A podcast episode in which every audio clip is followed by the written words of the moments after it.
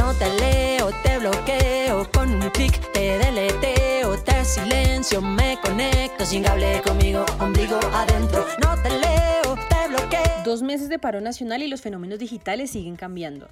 Hemos visto y experimentado de todo, cosas buenas, cosas malas, y las sensaciones también han cambiado. Al diversificarse el tipo de información que circula, ha bajado un poco esa sensación de censura, por ejemplo, de la que hablamos en algunos de nuestros artículos en impactotic.com. Las dinámicas y los protagonistas también han cambiado, debemos decirlo. En el primer mes, si ustedes se acuerdan, se hizo muy evidente la participación de los K-Poppers. Eso fue una novedad, al menos aquí en nuestro país, pero no han vuelto a sonar mucho en las semanas más recientes. De otro lado, las fake news siguen estando en el foco y es un tema diario que hemos visto por todo lado. ¿Qué ha pasado con los fenómenos digitales durante el paro nacional? No tuvimos que ir muy lejos para encontrar a una persona que esté a diario analizando todo esto y es considerado como un experto en estos temas. Y aunque es el director periodístico de Impacto TIC, casi nunca lo vemos por aquí, o más bien nunca. Hoy en Contratic estamos con Mauricio Jaramillo, periodista y como mencionamos, director periodístico de Impacto TIC. Bienvenido Mauricio y bienvenidos todos ustedes a este nuevo capítulo de Contratic. Yo soy Luisa Fernanda Cobos y a continuación le doy paso a mis compañeros de mesa, Alexandra, Sandra, Sebastián, Cristian y Daniel. Bienvenidos todos a Contratic. Impacto TIC porque lo importante de la tecnología no son tanto los bits y los bytes, los chips y el silicio, sino cómo esta transforma vidas y cambia el mundo. Que significa? Ustedes como Pilatos. Se lava las manos y es ingrato. Y a su raza no dignifica. Para ti, ¿qué ha sido lo bueno, lo malo y lo, y lo regular que ha sucedido alrededor del paro en todos los entornos digitales a los que nos hemos enfrentado? Hola Sandra, Luisa, Alexandra, Cristian y Sebastián. Muchas gracias por la invitación a Contratic. Por fin, por fin me invitaron.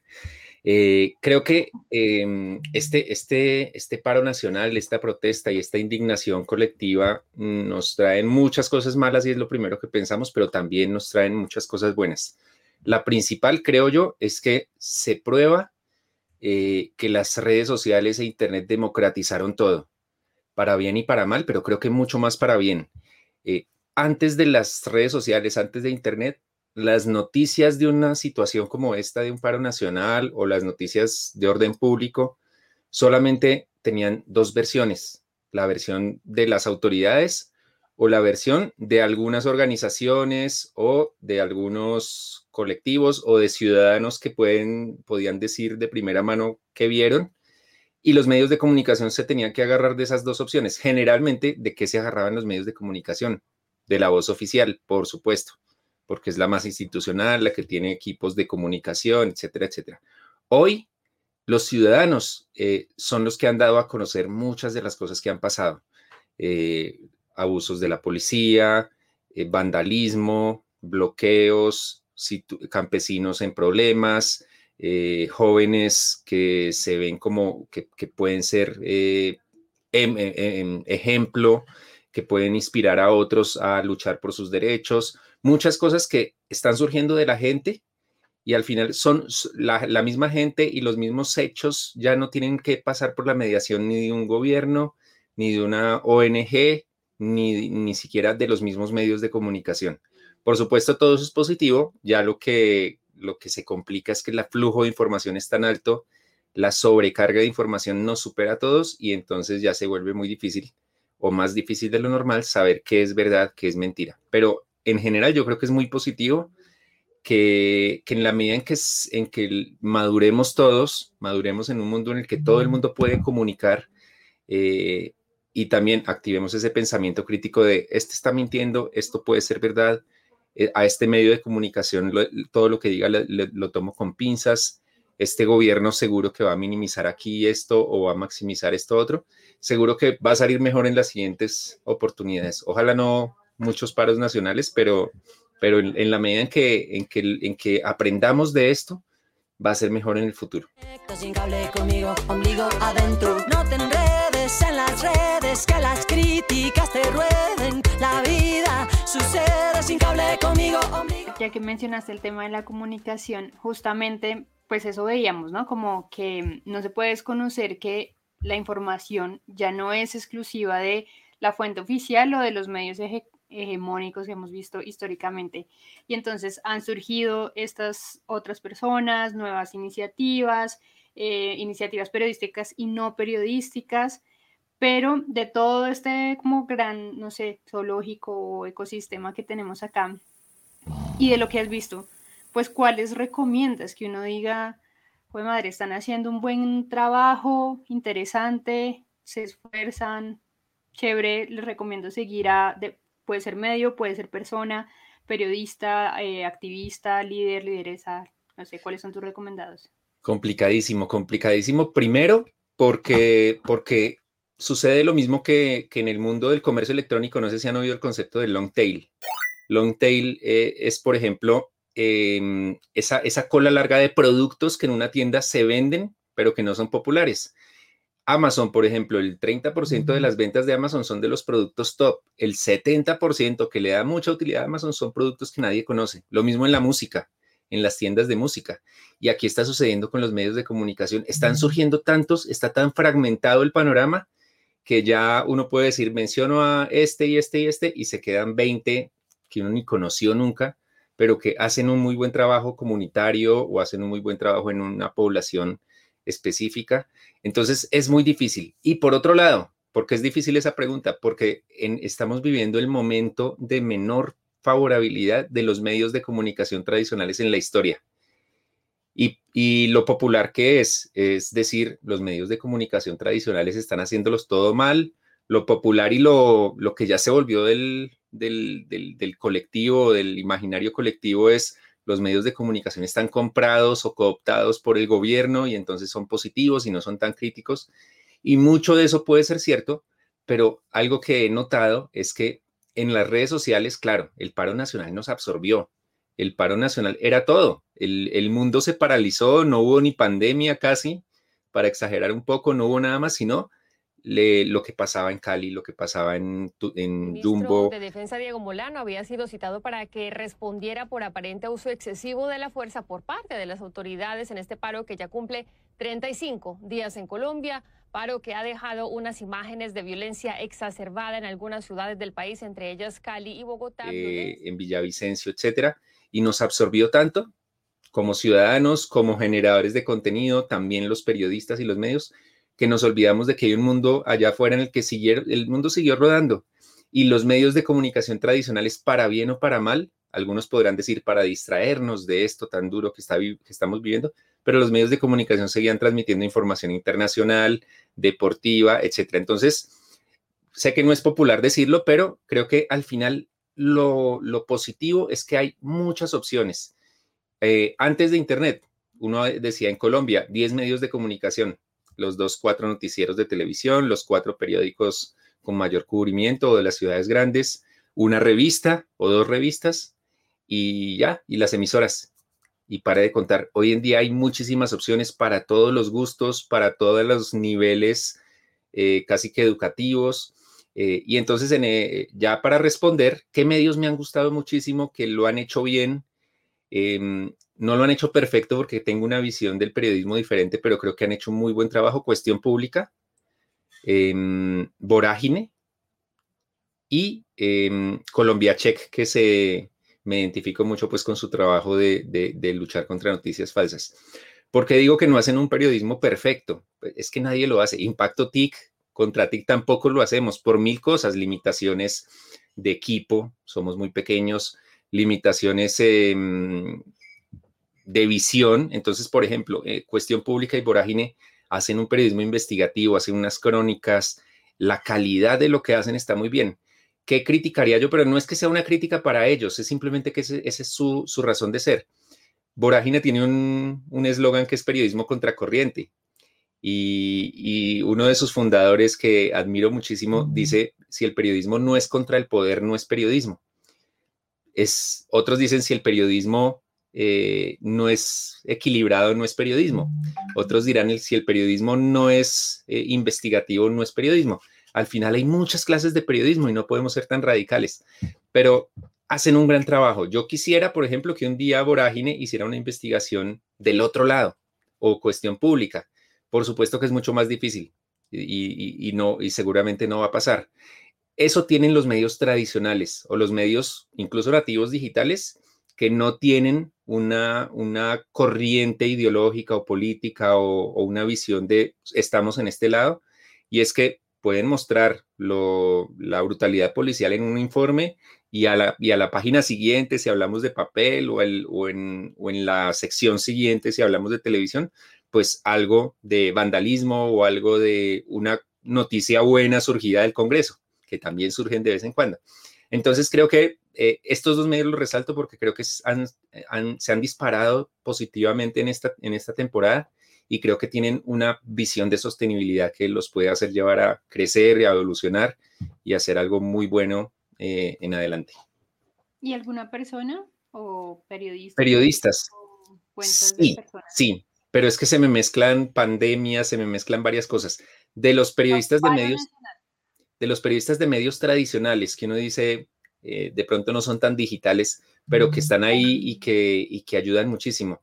Em, Yolanda Ruiz, eh, aunque, aunque obviamente entre los jóvenes está de moda hablar pestes de todos los periodistas, yo creo que Yolanda Ruiz ni siquiera, sí, sí la han insultado porque sí, ¿quién se salva de insultos? Pero Yolanda Ruiz hace un periodismo equilibrado, critica al gobierno, critica a los del comité del paro, al que, sea, al que haya que criticar, pero también destaca lo positivo, es muy equilibrada, por supuesto que tampoco es perfecta.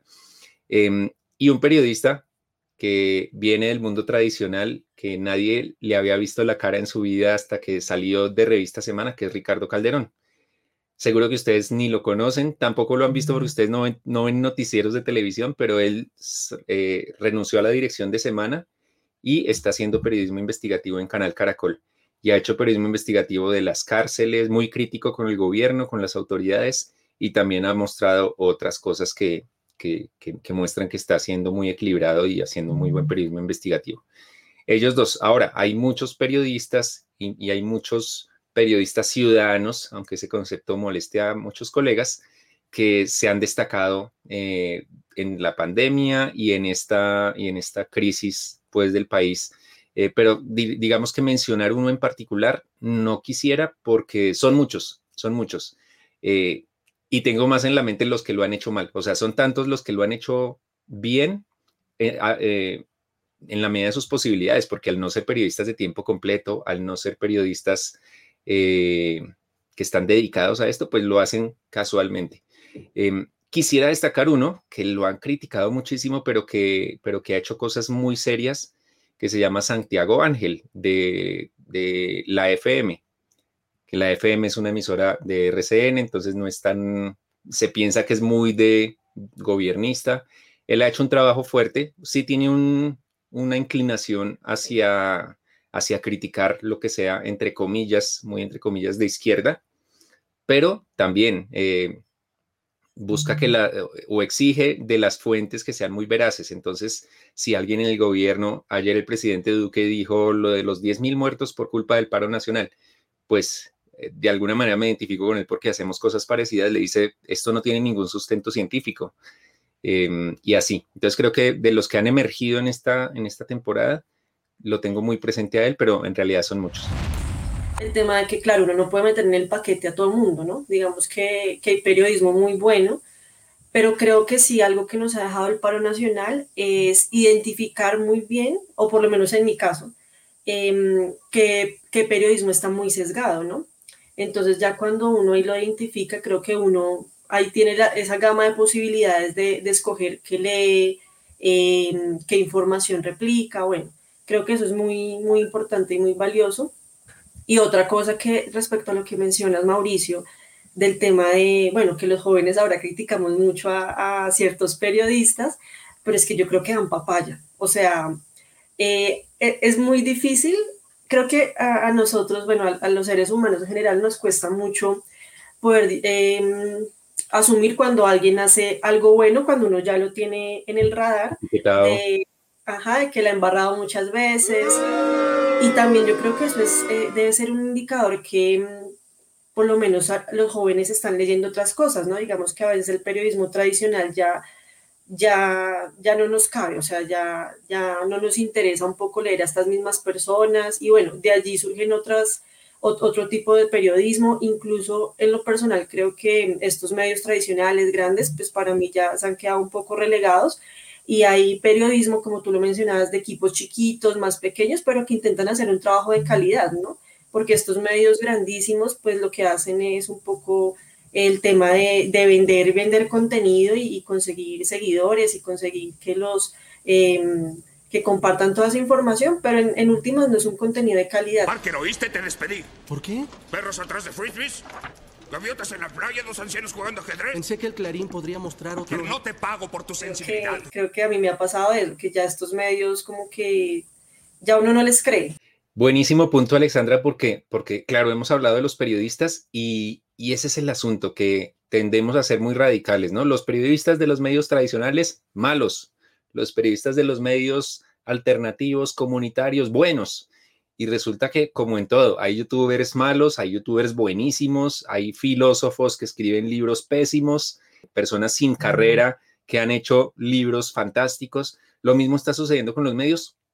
Y el gran lío como usuarios, ya del otro lado, de los que consumimos información, es que tenemos unos sesgos. Todos tenemos sesgos.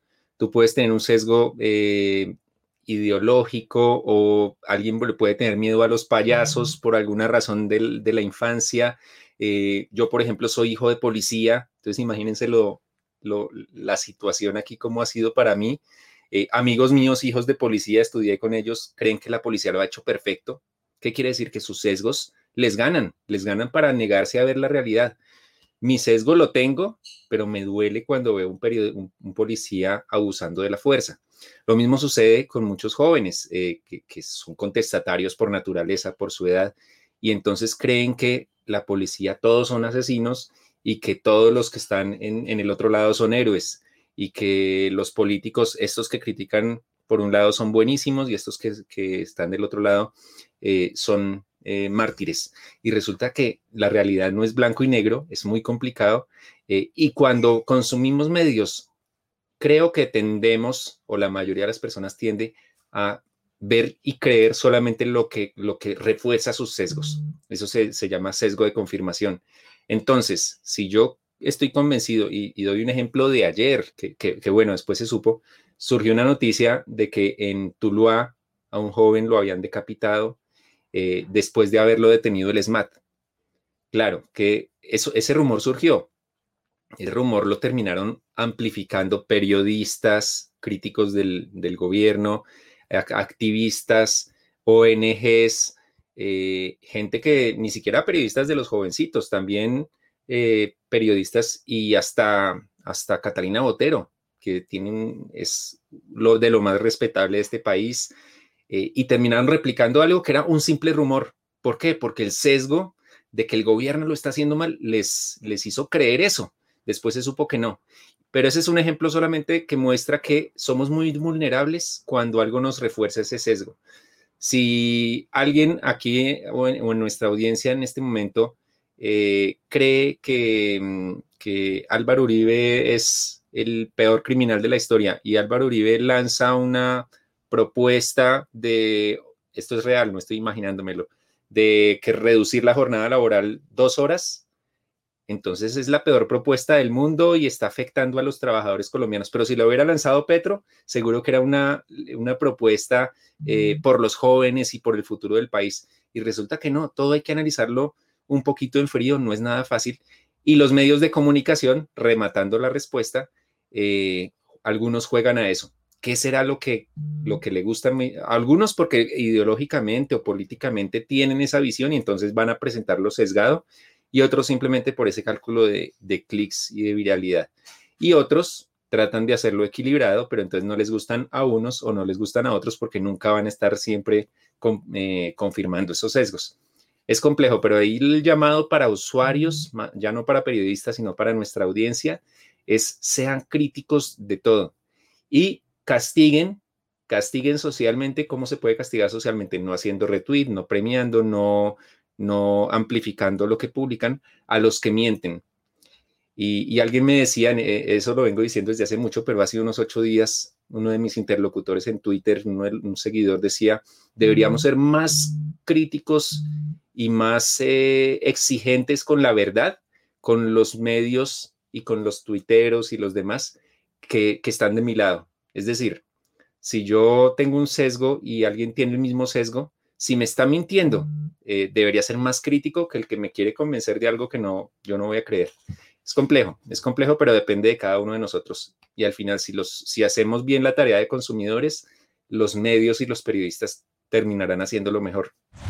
En, en, otros espacios, específicamente en Hangouts de Periodismo, hablábamos ya hace rato como, bueno, basta ya con el tema de la objetividad y de decirle a los estudiantes que el periodismo es objetivo, que no sé qué, valdría un poco o se podría hacer un poco como esa analogía con la neutralidad. ¿Existe la neutralidad?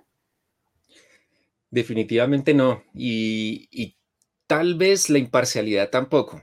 Y no está, y, no está mal que uno como periodista o que un medio diga somos, no somos imparciales, no somos objetivos, no somos neutrales. Impacto TIGA, aunque no estamos metidos en estos, en, este tema del paro nacional, pues hicimos unos contenidos y alguien de un lado podría haber dicho, ah, ¿cómo así que hace un año hicieron un contenido de apología a la violencia porque hablaron de cómo los manifestantes pueden protegerse en un paro? Eh, y otros dirían, ah, pero miren, están, están desmontando, están diciendo algo de las 100 mil tabletas en Bogotá, entonces estos son de Claudia López. ¿No? Nosotros estamos, en ese sentido, somos neutrales, no estamos ni de un lado ni del otro, estamos transmitiendo lo que, lo que, lo que va sucediendo y analizando los temas sin, sin sesgos o por lo menos intentando que los sesgos no nos, no nos dominen y que seamos y que digamos la verdad. Al final yo creo que la exigencia, la gente no debe esperar objetividad, ni neutralidad, ni imparcialidad, sino la verdad. Es tan simple como eso y es muy complicado, ¿no? Obviamente las verdades tienen muchas aristas, entonces ser veraces es lo que, lo que deberíamos buscar en todos los medios y todos como periodistas. Ser veraces, al final, por ejemplo, y por eso digo, cuestión pública y vorágine, que fueron los medios que mencioné, eh, lo están haciendo muy bien. Yo, yo esperaría que, que fueran más equilibrados en la selección de los temas, pero sus contenidos son veraces. No les he encontrado una sola impresión o imprecisiones. Bueno, podemos tener, pero no algo como que aquí están metiendo una mentira, aquí están inflando cifras para mostrar algo más malo. No, lo están haciendo bien, son veraces. Eh, y no es malo que los medios tengan una, una corriente, una, un enfoque político, ideológico. Es que es el origen de los medios.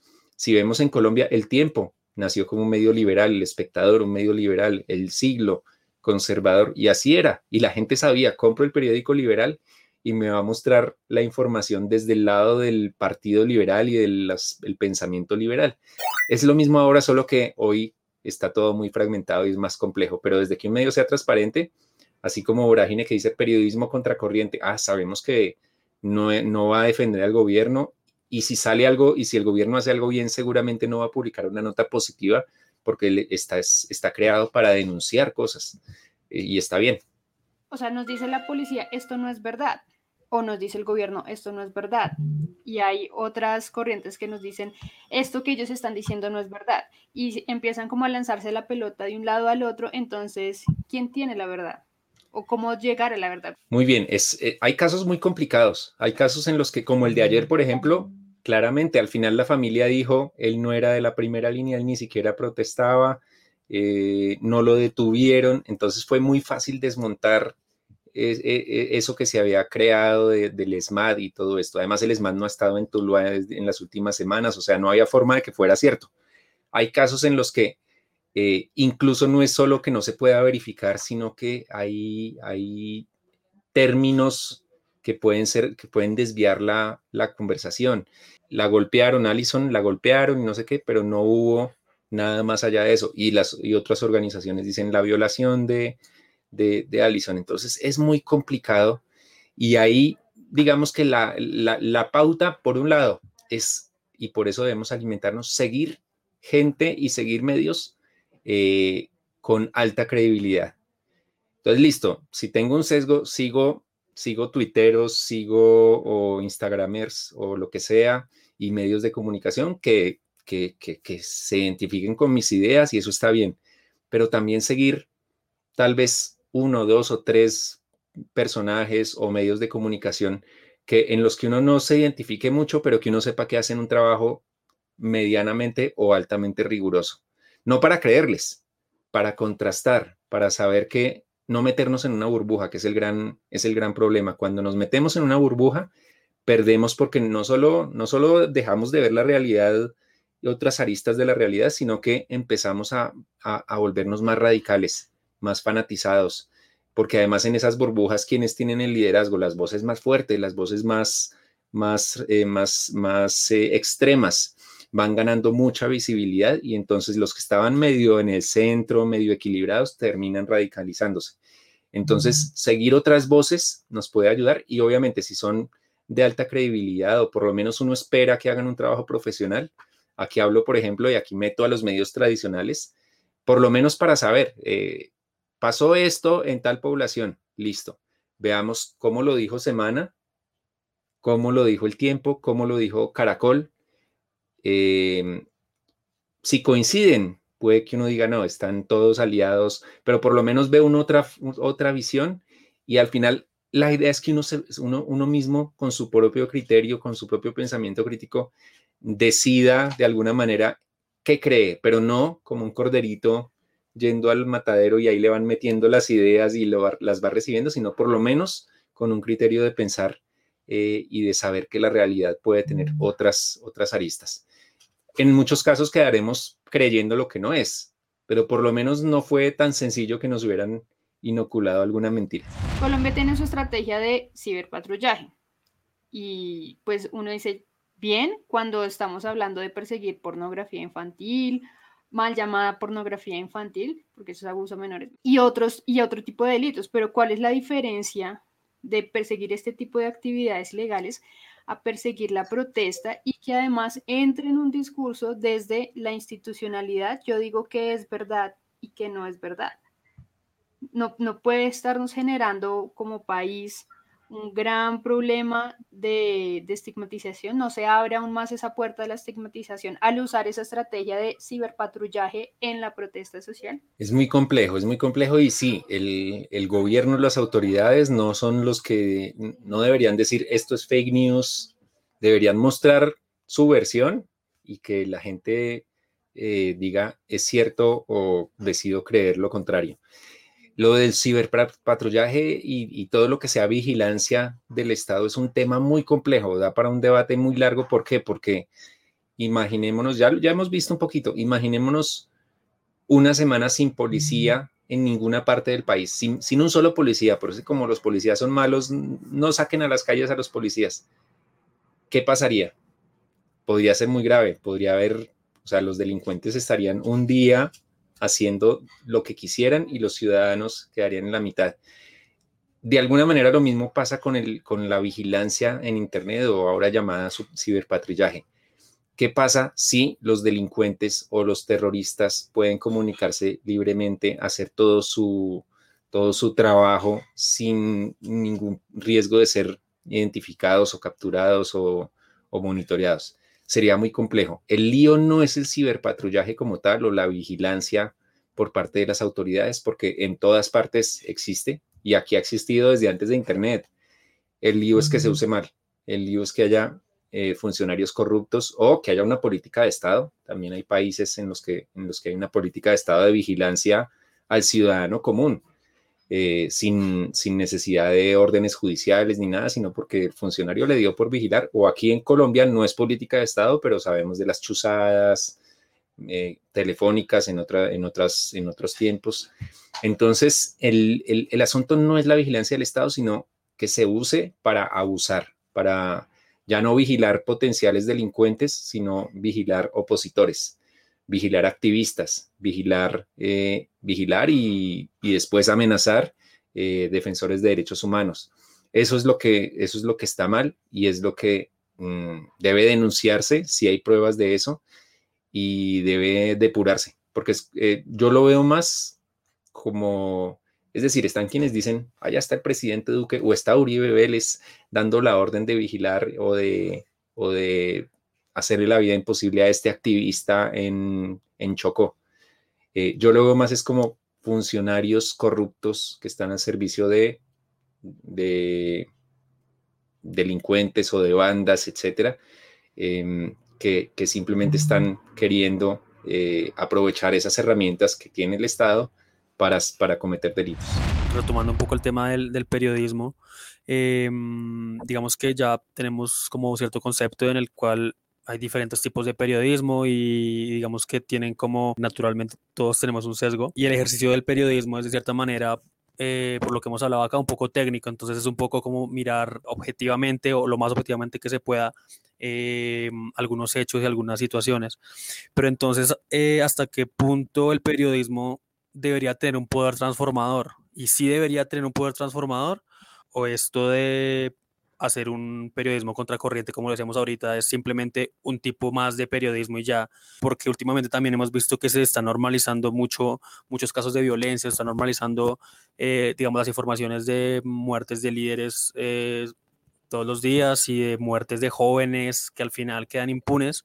Puede que ese mismo afán de buscar un equilibrio hace que se normalice ese tipo de, de, violencia o digamos que es legítimo que el, periodismo llegue hasta cierto punto nomás? Buenísimo, Cristian. Eh, no tengo la, la, respuesta correcta porque no, no existe, pero creo que es, y eso es, y, y, volvemos a lo, a lo primero, hoy en día es fantástico porque hay muchísimas opciones y creo que lo, lo positivo es que hay muchas posibilidades para hacer periodismo y para consumir periodismo los grandes medios, los grandes medios que son generalistas, por eso veo positivo que nos muestran también que, que el mundo siguió rodando, pero no pueden, generalmente, no pueden ir tan al fondo. Claro, el periodismo, el, el periódico El Tiempo ha hecho investigaciones, tiene su unidad investigativa, pero no es su razón de ser. Su razón de ser es generar información de todo tipo, desde análisis de, de, la violencia hasta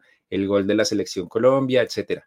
Pero el mundo digital democratizó la posibilidad de crear medios y por eso está esa explosión de medios de comunicación, algunos hiperlocales, algunos, por ejemplo, como Canal 2 en Cali, que se dio a conocer en, en, medio de, esta, de estas protestas, eh, pues hace un trabajo súper localizado geográficamente. No, no sé si ellos en su, si, si, si este programa o este canal eh, transmita deportes, no creo, no creo, no lo conozco Creería que es un medio de denuncia y lo hace muy bien. Y en ese sentido, entonces hay medios que pueden hacer cosas transformadoras. Eh, haciendo denuncias que tumban ministros, eso es, digamos que no es nuevo, siempre ha sucedido, en los de la radio, los periodistas famosos han tumbado ministros, eh, pero también eh, ayudando comunidades a que, a que, a que se autogestionen, promoviendo causas para una comunidad, entonces yo creo que el periodismo puede ser transformador, pero no debe ser, y es, y es ahí donde, donde después dirán, qué tibio, no debe ser el propósito del periodismo. Es decir, el periodismo debe eh, mostrar, explicar el mundo de alguna manera, contar lo que está pasando y algunos tendrán un énfasis de hacer transformación social, otros tendrán un énfasis de hacer investigación para que el gobierno, para que, rendir, eh, que el gobierno rinda cuentas, otros tendrán una misión mucho más eh, ligera del mundo, y, pero pueden generar un beneficio. Pongo un ejemplo, periodismo de farándula, que todo el mundo lo ve como de segunda, eh, y realmente el periodismo de farándula tiene una función al final, distraer a las personas, darles un poquito de alegría o entretenimiento, y no está mal. Entonces, eh, eso es.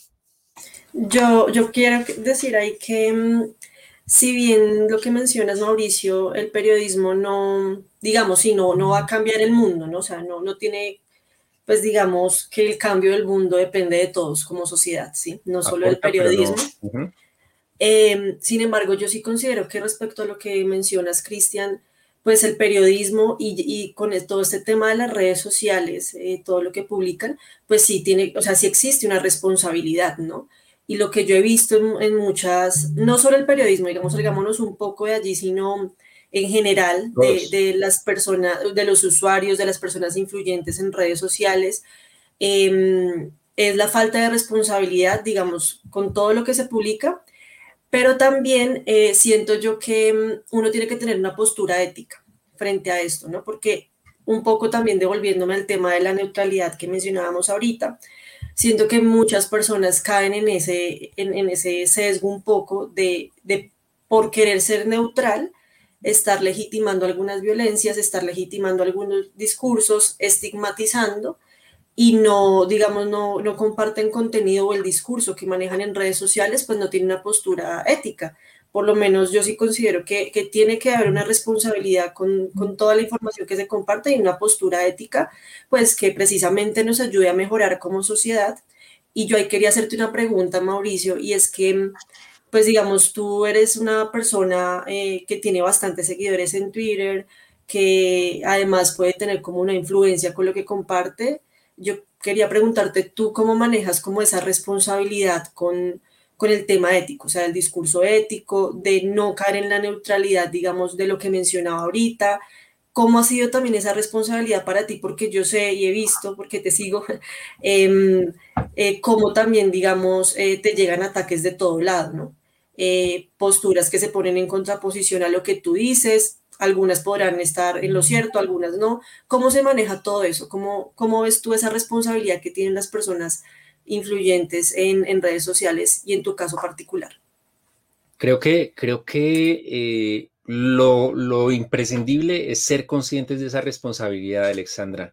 Y lamentablemente no todos son conscientes. Y no hablamos solo de periodistas o de influenciadores, de gobernantes, de miembros de, de, del gobierno, de activistas, no son conscientes. Eh, se usa la, mucho la frase de a una, un gran poder, una gran responsabilidad.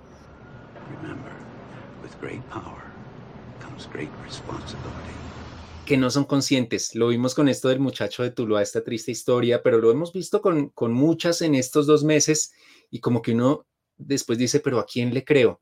Y aquí algo que tuiteé ayer y, y, y quiero desarrollarlo un poco más es al final no es el error que cometamos porque todos nos vamos a equivocar, todos los que transmitimos, compartimos, eh, nos dejamos o, nos, nos, engañaron y lo transmitimos y después el gran reto o lo que deberíamos ver para, para saber en quién creer es cómo gestionar ese error. Ayer con esa publicación, ¿qué hicieron los que, los que se inventaron esa noticia? Unos eliminaron el, el, tweet, hablo de Twitter porque es donde más estoy, pero es donde más se mueven estas conversaciones, pero también en otras redes. Eliminaron la publicación y como que se lavaron las manos. Ojalá nadie recuerde lo que hice. Nadie recuerde es que todos sacamos capturas de pantalla cuando vemos un, una pifia de estas.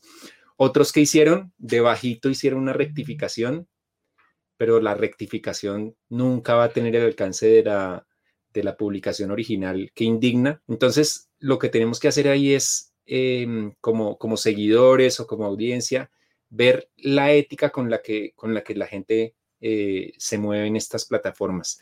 Eh, cómo gestiona el error, cómo rectifica, cómo admite, oiga, me equivoqué, perdón. Y son muy poquitos los que tienen, tienen esa posibilidad de hacerlo. Ahora, ataques siempre va a haber y neutralidad es muy complicado. Mira que a mí me han, me han cuestionado y, cuando me cuestionan yo no lo veo como un ataque, sino, bueno, ¿será que tienen algo de razón? En esta temporada y tal vez desde la pandemia, eh, si me hicieran un conteo, vamos a ver Mauricio Jaramillo si de verdad es equilibrado y muestra las mentiras de un lado o del otro, es muy probable que, que el 60 o de pronto hasta el 70% de las mentiras que yo he tratado de desmontar o de visibilizar, sean del lado crítico del gobierno. Y entonces dirían, ah, no, él, es duquista, uribista, simplemente trata de disimular de vez en cuando con algo.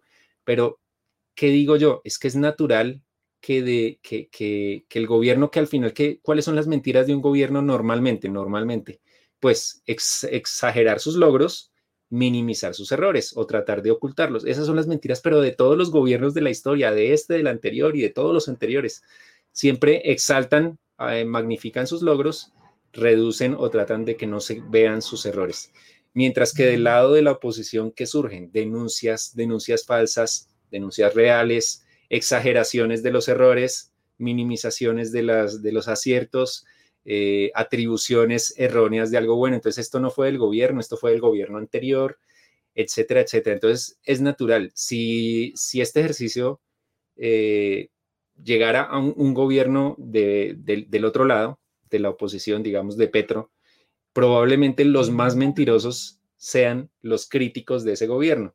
Entonces, pero si me hacen un conteo, seguro que estoy siendo mucho más crítico de la oposición que del gobierno actual. Eh, y, e incluso si no fuera por esa razón que yo, que yo digo, pues todos tenemos nuestros sesgos y un sesgo que yo siempre he tenido eh, es que quiero que a los gobiernos les vaya bien. Entonces, cuando en la alcaldía de Petro, por ejemplo, eh, yo obviamente no era ni defensor ni crítico del gobierno, pero por ejemplo, cuando destituyeron, cuando la Procuraduría lo, destituyó, yo estuve ahí en la pelea para que, para que eso no, no prosperara, porque no me parecía que, cortarle un gobierno a, un alcalde así como así tuviera sentido. Si, si mentimos, por muy buena causa que tengamos, eh, al final estamos haciéndolo mal. Gracias, Mauricio. Yo ahí creo que hay una reflexión bien importante y es lo que tú mencionas. Bueno, la neutralidad es, bastante compleja, yo creo que por la misma subjetividad de, cada uno em, y cada una. Y precisamente creo que ahí entra un tema de, también saber comunicarnos asertivamente y con empatía, ¿no? Eh, frente a, a la crítica que le hago al otro, porque claro, eh, si bien yo veo, por ejemplo, que tú caes en un error, una cosa es atacar sin argumentos, eh, otra cosa es atacar desde también esa empatía, ¿no? De, entender que somos humanos y nos equivocamos. Y asimismo, cuando uno se equivoca, pues tener la humildad de reconocer eh, en qué se equivocó. Que eso, a propósito, hago la cuña del programa Soy Digital. Eso precisamente el programa de ciudadanía digital de Facebook que nosotros estamos moviendo acá en Colombia, precisamente enseña ese tipo de cosas, ¿no? De cómo comunicarnos bajo la empatía.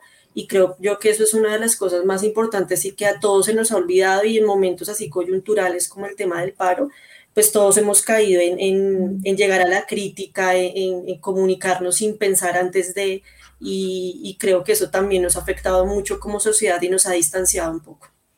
Sí, y, empatía, mm, no sé si técnicamente sea lo correcto, pero yo, lo, yo, lo, yo lo, asocio con ponerse en los zapatos del otro. Y a veces desde los privilegios, y realmente aquí los cinco que estamos, y, seguro que muchos de nuestros, de, nuestros oyentes, somos de los privilegiados, no hemos perdido el trabajo, no hemos aguantado hambre. Es muy fácil decir estos muchachos vándalos, eh, tal cosa, pero no sabemos algunos, o sea, algo que me impactó, algunos comen mejor o han comido mejor en las protestas que en sus casas antes de las protestas.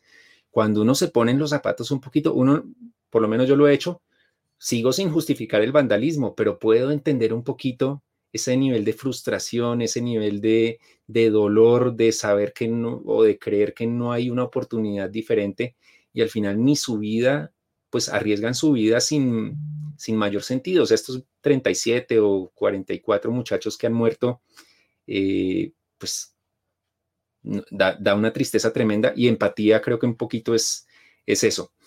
No sé si vieron, y, para salirme un poquito del paro, para, eh, con un paréntesis, el caso de la leche materna. Un medio de comunicación en teoría debe ser neutral, ¿cierto? Entonces, neutral es qué? Mostrar todos los lados, mostrar al que, a los científicos que dicen que la leche materna es lo máximo, y entonces uno diría, es obligación del medio mostrar que también la leche materna puede no ser tan buena y mejor la leche de tarro. Eh, ¿Será que esa es la función de los medios, mostrar los dos lados? Ah, entonces mostremos a los antivacunas y démosles, en este especial de vacunas, démosles el espacio a los antivacunas como interlocutores válidos. Algunos medios hacen eso, creyendo que es, que es lo correcto. El tiempo sacó, además de después de lo de Blue, Paula Ochoa sacó columna en el tiempo llena de falacias e imprecisiones. Eh, y después sacó una nota muy, muy bien hecha de lo que dice la OMS, ta, ta, ta. Sacó las dos notas. ¿Fue equilibrado? ¿Fue razonable? ¿No? Seguramente que no, yo creo que no. Pero seguro que el, el análisis que hicieron ellos es, aquí está lo de Pablo Ochoa, aquí está lo científico y entonces la gente va a tener con qué decir. La gente no va a tener con qué decir porque los que tenían una idea no la van a cambiar por Pablo Ochoa ni por el informe científico, pero seguramente que la nota que sí tuvo el tráfico y que sí tuvo todas las visualizaciones fue esa columna de Pablo Ochoa. Entonces, solo en ese tema que no es tan candente, pero que, pero que genera también sus emociones, vemos que eh, el ejercicio del periodismo no es tan fácil, no es tan sencillo como que seamos equilibrados. Seamos equilibrados, es que exactamente es difícil, es difícil. Por eso insisto, el reto es ser veraces. Y aquí creo que si, si los medios dijeran, vamos a ser veraces, incluso en la opinión, Entonces a Paola Ochoa se le habría dicho, oiga, sustente mejor esto para que le publiquemos la columna. No es censura, no es que no se la vayamos a publicar, es sustente lo mejor. Nosotros en Impacto Dig no tenemos temas tan candentes, pero a nuestros columnistas les hacemos un proceso de edición. En la mayoría de los medios no. Esto es opinión, diga lo que se le dé la gana. Y es un gran error. Pero ese ejemplo solo es para ilustrar que no es tan fácil, no es tan sencillo ni como directores de medios, ni como periodistas y como audiencia, pues también estar en la mitad de lo que, de lo que se publique. Mucho de esta dinámica en redes sociales se basa en la confianza, ¿no? Eh, a quién le doy mi confianza, a quién no le estoy dando la confianza. Y muchas veces los que menos, los que menos tienen confianza son, digamos, medios grandes, entidades gubernamentales. Eh, ¿qué, ¿Qué podrían hacer ellas o qué podrían hacer este tipo de entidades un poco para retomar esta confianza por parte de los ciudadanos? Y no solo retomarla, sino también mantenerla a largo plazo, que no se vuelva esto eh, algo de que sí y después no y, así. Buenísimo. Pues, buen, buen, buen, buen punto, Sebastián, porque, porque claro, estamos en el diagnóstico, pero ¿qué se puede hacer para mejorar? Creo que eh, cuando vemos esos, esas encuestas de favorabilidad y desfavorabilidad que hacen algunas, algunas encuestadoras, y si uno mira el histórico en, en, todos los campos, creo que vivimos el peor momento, con seguridad vivimos el mejor, peor momento de favorabilidad de nosotros los periodistas y los medios.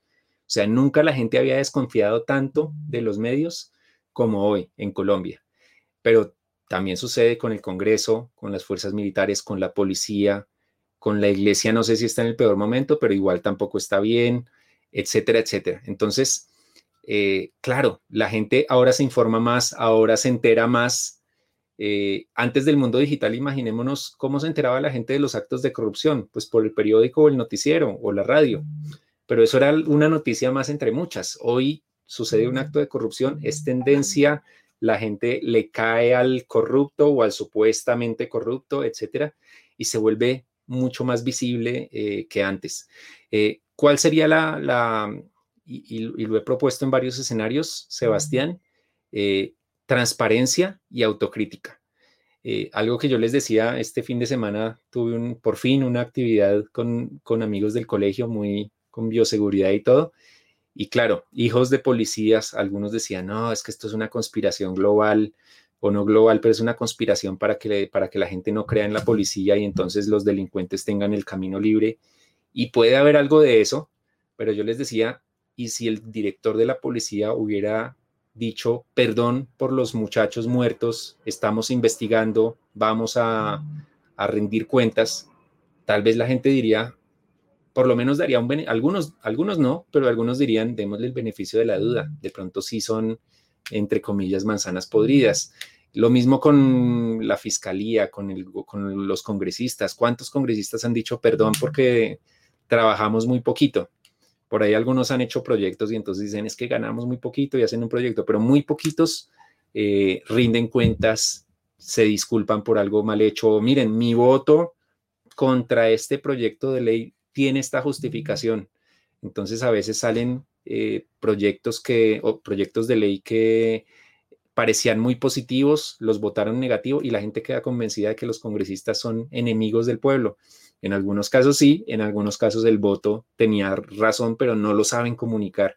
Entonces, transparencia y autocrítica, si esas dos cosas se sumaran, eh, todo saldría mucho mejor. digamos que en todo este tema del paro, pues eh, las redes sociales han sido pues fundamentales em, y positivas y negativas en muchos sentidos, ¿no?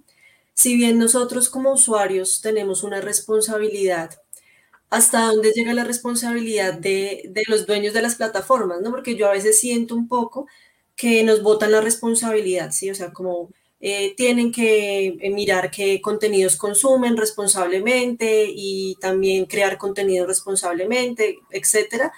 Pero a mí en lo personal me parece que, que las plataformas han dejado un poco su responsabilidad en toda esta movida, ¿no?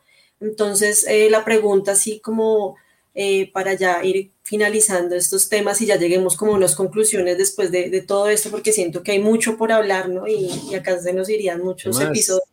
Nos engancha, sí. Sí, pero entonces, ¿tú, ¿tú qué consideras ahí? ¿Cuál es la responsabilidad? ¿Han dejado también de asumir responsabilidades las plataformas? En últimas, a ellos les conviene que todos estemos interactuando por ahí eh, en muchos sentidos, pero ¿cuál ha sido esa responsabilidad? Muy buen punto, Alexandra. Lo, popular y lo que incluso en muchas otras entrevistas me hacen una pregunta con, cierto sesgo es, es, es decir que las plataformas son las culpables y decir que las plataformas y que Facebook y Twitter eh, dañaron el mundo porque entonces ahora todo es caos, todo es indignación. Y puede que haya algo de cierto en eso, pero pues sabemos también todo lo positivo, la democratización, la participación ciudadana, etcétera. Yo creo que ni, ni un extremo ni el otro. Las plataformas son responsables de muchas cosas que pasan en ellas, pero imaginémonos si antes de Internet, ¿por dónde se hacían las amenazas? las amenazas eran o telefónicas o se enviaba por correo o algún mensajero enviaba un sufragio. Entonces sería como culpar a la empresa telefónica porque me amenazaron. Es un paralelo un poquito forzado, pero, pero al final las plataformas están ahí. Las, eh, Facebook, Twitter tienen 15 años de vida máximo. Facebook nació en 2004, así que no, no tiene 17 años. Twitter tiene 14 años. Eh, y están en plena adolescencia, están en plena evolución. Ni, ni Mark Zuckerberg, ni Jack Dorsey, ni, ni, los de Google se imaginaban que el mundo digital iba a impactar eh, el planeta de tal manera. No creo que ninguno de ellos en sus sueños más optimistas hubiera pensado que iban a tener usuarios en todo el mundo, millones de usuarios o mil millones o más de mil millones de usuarios como Facebook que tiene tres mil millones de usuarios o más. Ya perdí la cuenta entonces, no se esperaban el impacto social, cultural de, ellas y obviamente se han tenido que tratar de acomodar a esos fenómenos que han generado, pero se quedan cortas, se quedan cortas. Em, pueden hacerlo mejor con seguridad. Creo que eh, en ese sentido yo fui muy crítico de Facebook hasta 2014, hasta, no, prácticamente hasta 2016 cuando pasó lo de Cambridge Analytica, yo era muy crítico porque veía que Facebook no se esforzaba. Después de lo de Cambridge Analytica y la elección de Trump y todo eso, eh, impulsado o forzado un poco por las autoridades, Facebook dio un salto muy grande. Hoy tiene un trabajo contra las noticias falsas, eh, es mucho más activo, no, no lo hace perfecto, pero también el matoneo ha bajado, etcétera. Twitter también ha tenido avances, en algunas cosas se queda corta, pero mi mensaje siempre es, listo, las plataformas tienen que hacerlo mejor, pero no podemos dejarle justamente, así como tú dices, nos dejaron la responsabilidad nosotros. Yo creo que la mayoría de la gente no nos ha dejado la responsabilidad a los usuarios, como tú lo dices, puedo estar equivocado, sino que quiere que el gobierno, que los gobiernos y que las plataformas nos solucionen el problema. Y creo que no es de unos, no es de otros, es de todos. Todos tenemos que hacer nuestra parte. Las plataformas mejorando, por ejemplo, las características de los reportes, Hoy por hoy en Twitter todavía no hay un botón de fake news, por ejemplo. Y hoy, hoy en Impacto TIC seguramente o mañana, en estos días, vamos a publicar una nota de una entrevista a una vocera de Twitter. Y sí, por ahí hay información que, pero publicar una noticia falsa es, eh, denunciar una noticia falsa es muy difícil. Em, entonces pueden mejorar muchísimo ahí, pueden mejorar en, en, de verdad castigar a, los, a las personas dañinas o sea, si alguien lleva 20 denuncias falsas como la que hemos mencionado en, esta, en este contratic, pues debería tener una sanción, ¿no? Desde que no sea algo ultra de violencia, ahí van a poder seguir contaminando y dañando el ambiente y engañando gente, incautos. Eh, los gobiernos tienen que hacer su parte. Em, la amenaza es un delito. Entonces, el que la amenaza se haga vía Twitter es un delito.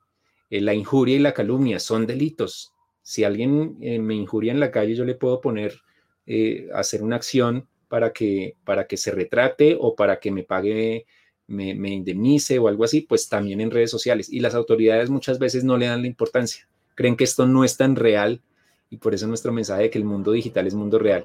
Y nosotros los usuarios, al final, si nosotros no defendemos nuestros derechos, si no cumplimos con nuestros deberes, pues al final es que somos millones por más que las plataformas y los gobiernos lo hicieran bien, si nosotros no cambiamos, no, no, no, no va a mejorar. Eh, aprendizajes luego de dos meses de paro nacional. Para mí, un gran aprendizaje es que eh, es, un, es, es, una expresión de la Biblia que dice, el que esté firme, cuide que no caiga. Es decir, para mí, aprendizaje personal, no confiarme en que creo que lo he hecho bien, en, que no he traicionado la confianza de nadie, pero he resbalado un par de veces, no con veracidad, pero sí con un par de tweets que alguna vez en, un tweet quise decir algo, lo dije mal y me equivoqué y tuve uno sobre los K-Poppers que me sostengo en que soy muy crítico de los K-Poppers, pero lo expliqué mal. Es decir, no, no, no confiarse en que como, que como uno no ha tenido historial, entonces se puede relajar.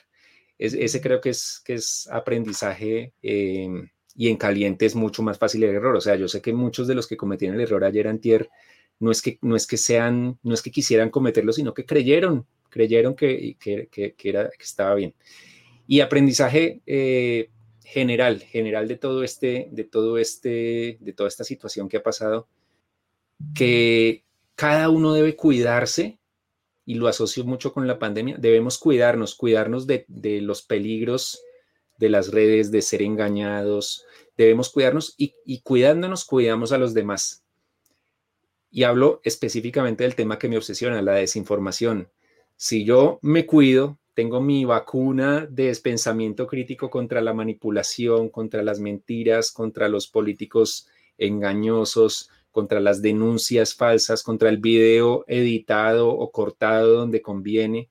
Si estoy prevenido contra eso, protegido, eh, voy a proteger a los otros porque no voy a estar compartiendo y siendo un canal más de desinformación. Cuidándome, cuido a los otros. Creo que sería una lección muy asociada con lo de la vacuna y la pandemia, pero que aplica para esta esta, esta pandemia de la desinformación, porque esto no es colombiano también, ¿no? Gracias por la invitación, Sandra, Alexandra, Cristian, Sebastián y Luisa. Eh, muy enriquecedor y, bueno, bajé el promedio de edad de Contratic. Gracias. Impacto TIC. Porque lo importante de la tecnología no son tanto los bits y los bytes, los chips y el silicio, sino cómo esta transforma vidas y cambia el mundo.